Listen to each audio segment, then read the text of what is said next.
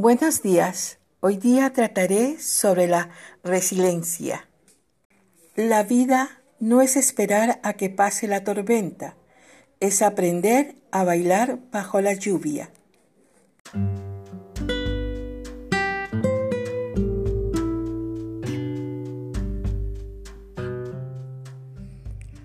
La resiliencia es importante porque es la capacidad humana para hacer frente a las adversidades de la vida, superarlas y salir de ellas fortalecido o incluso transformado.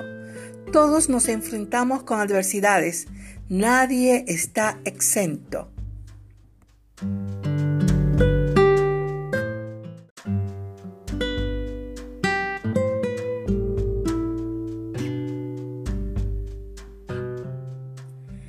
Recuerden, como dije anteriormente, bailar bajo la lluvia. Que tengan un lindo día. Bendiciones.